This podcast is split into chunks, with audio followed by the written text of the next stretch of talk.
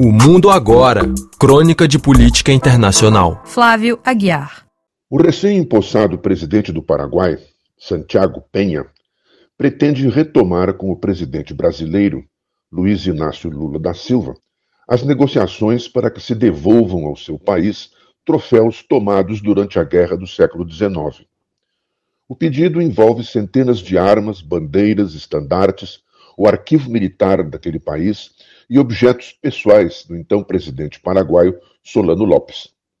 No passado já houve a devolução de alguns objetos, tanto por parte do governo brasileiro quanto por parte dos governos do Uruguai e da Argentina, países que também participaram da guerra contra o Paraguai, que foi devastado por ela. A peça mais importante do pedido que agora será reencaminhado é um canhão chamado de El Cristiano, que hoje está no pátio do Museu Histórico Nacional, no Rio de Janeiro. Ele tem este nome porque foi confeccionado com o bronze derretido dos sinos das antigas missões jesuíticas no Paraguai. Esse tipo de devolução de objetos tomados por países, no mais das vezes conquistadores, de países, no mais das vezes conquistados, vem se tornando cada vez mais comum, sobretudo na Europa. Na Alemanha, por trás dela está a já veterana devolução de objetos artísticos tomados ou comprados a preço vil por oficiais e líderes nazistas de famílias judias assassinadas ou em fuga. Recentemente, foram assinados protocolos de devolução de objetos daquele tipo por parte da Alemanha e da França à Nigéria e também à República dos Camarões, na África.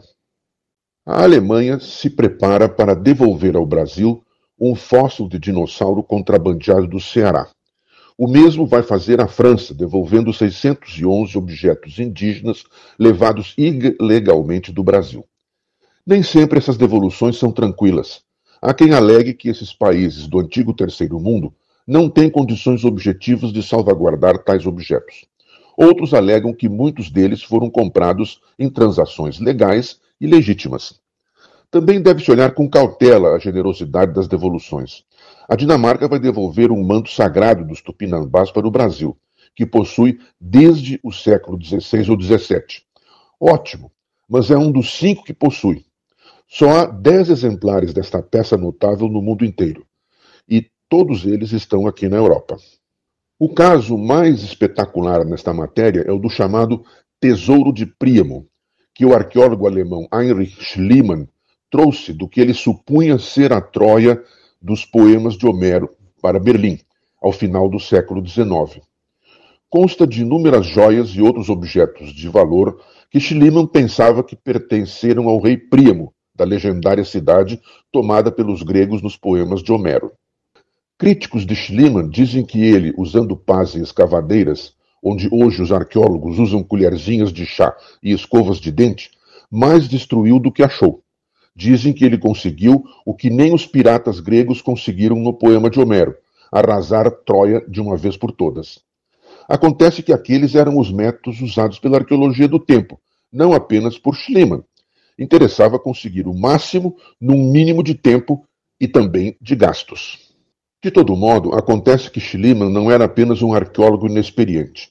Era também um historiador ingênuo. Encarava os míticos poemas de Homero como se fossem modernos guias de viagem, tomando-os ao pé da letra. No fim da Segunda Guerra, os soviéticos levaram na surdina o tesouro de Príamo para a Rússia. Durante décadas, ele foi dado por perdido, até que em 1994, o Museu Pushkin, em Moscou, admitiu que o possuía. A Alemanha quer o espólio de volta. A Rússia se nega a entregá-lo, alegando que é uma compensação pelos danos praticados pelos nazistas em seu território. Mas mais gente entrou na história. A Grécia alega que parte dos objetos do tesouro foram obtidos na ilha de Micenas, que é uma ilha grega, e não em Troia. A Turquia alega que a maior parte das escavações de Schliemann aconteceram em seu território. Até os descendentes do diplomata britânico Frank Calvert, que mostrou o sítio escavado ao arqueólogo amador, alegam que uma parte do espólio foi obtido numa antiga fazenda dele.